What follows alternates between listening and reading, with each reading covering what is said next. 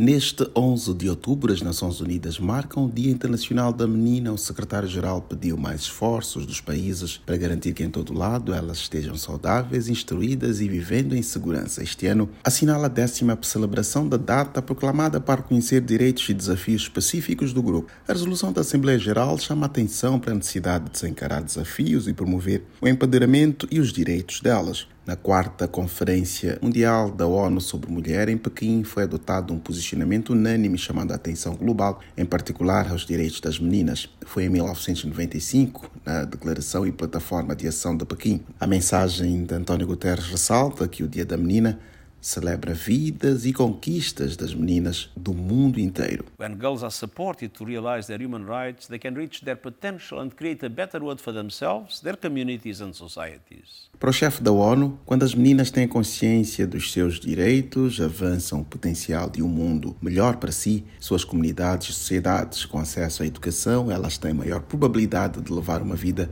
mais saudável, produtiva e gratificante, com cuidados de saúde apropriados crescendo com mais autoconfiança e autonomia em relação ao seu corpo. Guterres enfatiza que um melhor entendimento de direitos das meninas, incluindo de viver sem ameaça de violência, dá maior probabilidade de estar em segurança e de denunciarem abusos. Em todo o mundo existem 600 milhões de adolescentes para os quais o Fundo das Nações Unidas para a Infância, UNICEF, pede que o mundo estimule habilidades e oportunidades. A agência destaca que estas devem ser agentes de mudança pelo avanço comunitário.